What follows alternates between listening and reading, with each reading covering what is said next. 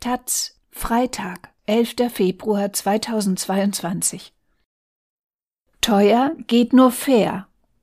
Wenn die Rede von der sozialen Klimapolitik mehr als eine Phrase sein soll, muss die Ampel mehr zur Abfederung der hohen Energiepreise unternehmen. Von Anja Krüger. Die steigenden Preise für Energie erscheinen vielen wie ein Menetekel künftiger Klimapolitik. Viele fürchten, dass diese so aussehen wird. Sie haben kaum Einfluss auf ihren Verbrauch, aber müssen das zigfache für Energie bezahlen. Das ist für viele Millionen Menschen am unteren Ende der Einkommensskala ein enormes Problem und untergräbt die Akzeptanz für eine konsequente Klimapolitik, die nicht weiter aufgeschoben werden darf.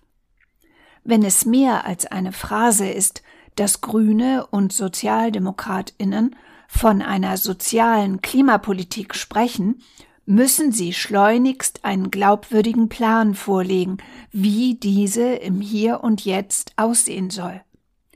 Sie müssen konkrete Schritte einleiten, mit denen sie gleichzeitig klimapolitisch steuern und soziale Härten vermeiden.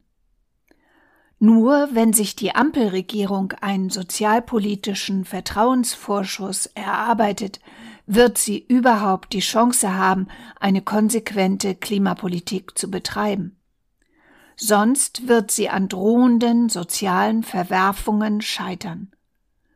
Nicht in erster Linie, weil so vielen in Deutschland die Armen am Herzen liegen, eher weil die Gegnerinnen einer konsequenten Klimapolitik das als Vorwand nutzen, um die Energie- und Verkehrswende zu verhindern.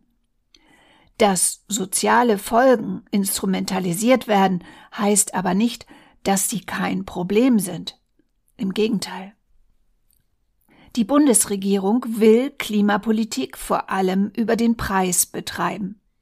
Höhere Kosten für Sprit, Strom, fürs Warmwasser oder Heizen treffen Arme, mehr oder weniger gut situierte und Reiche, aber nicht gleichermaßen. Und das ist ein grundsätzliches Problem. Wer Geld hat, mag sich über teureren Sprit oder höhere Stromtarife ärgern. Einschränken muss er oder sie sich nicht. Wer kein Geld hat, muss sich womöglich zwischen Essen und Heizen entscheiden oder das für den Urlaub gesparte Geld in die Stromnachzahlung stecken. Kommt es ganz schlimm, wird dem Haushalt die Energiezufuhr abgestellt. Höhere Preise sollen dazu führen, dass weniger Energie verbraucht wird. In der Industrie mag das funktionieren. Für Unternehmen lohnen sich Maßnahmen zur Senkung. Damit Firmen mit extrem hohem Verbrauch nicht in Schwierigkeiten gerieten, hat der Staat bei der Einführung der erneuerbaren Energieumlage für sie großzügige Ausnahmen erlassen. Die haben auch Privatleute mit wenig Geld mitfinanziert. Für sie gab und gibt es aber keine Entlastung. Dabei haben Menschen ohne finanzielles Polster wenig Möglichkeiten, ihren Energieverbrauch zu senken, etwa neue Haushaltsgeräte anzuschaffen. Wer den Cent zweimal umdreht, wird bereits notgedrungen energiesparend leben und gerät bei steigenden Preisen in Not. Die Bundesregierung versucht, die steigenden Energiepreise mit einem Heizkostenzuschuss unter anderem für Wohngeldempfangende abzufedern. Das ist gut, reicht aber bei weitem nicht. Diejenigen, die gerade so ohne staatliche Hilfe über die Runden kommen, bekommen kein Geld. Ob die möglicherweise vorgezogene Abschaffung der EEG-Umlage Verbraucherinnen hilft, ist unklar. Möglicherweise geben die Lieferanten das nicht weiter. Selbst wenn sie es tun, Alle Einmalmaßnahmen, wie es auch die vielfach geforderte Senkung der Steuern auf Sprit, Strom und Gas wäre, lösen das Grundproblem nicht.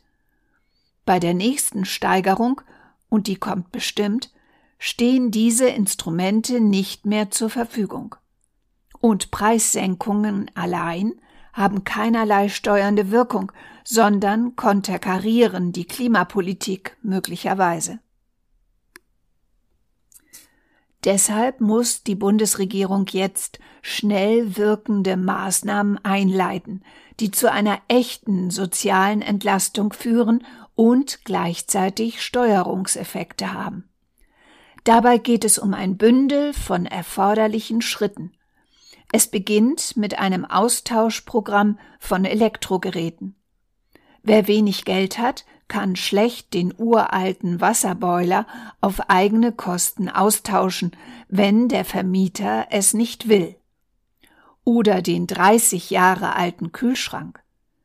Wichtig wäre die Einführung von Sozialtarifen bei Energieversorgern, etwa für Leute mit wenig Einkommen ein spezieller Grundpreis. Auch die Pflicht für Stromversorger, bei einem überdurchschnittlichen Verbrauch eine persönliche Energieberatung anzubieten, wäre ein wichtiger Schritt.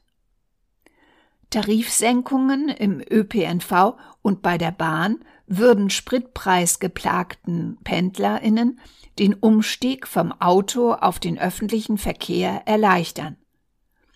Ebenso eine Mobilitätsprämie für alle statt Pendlerinnenpauschale und Dienstwagensubvention. Aktivistinnen, Umwelt- und Sozialverbände oder Wissenschaftlerinnen produzieren immer neue gute Vorschläge für eine soziale Klimapolitik.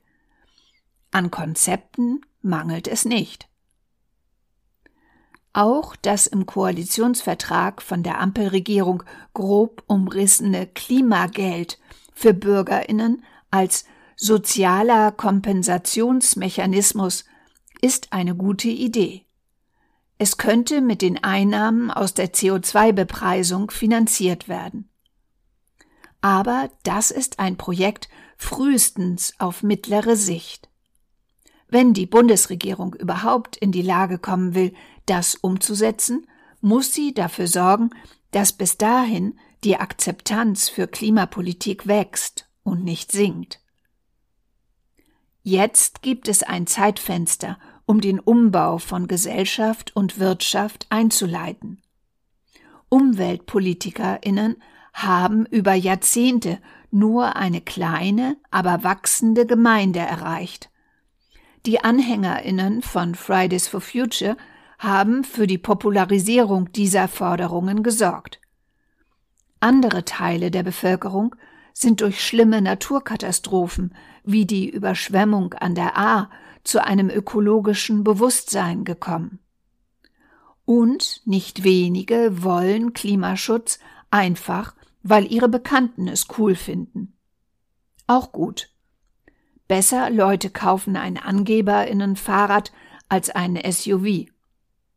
All das ist ein gutes Fundament für die erforderliche konsequente Klimapolitik aber es ist fragil. Es kann schnell wegbrechen.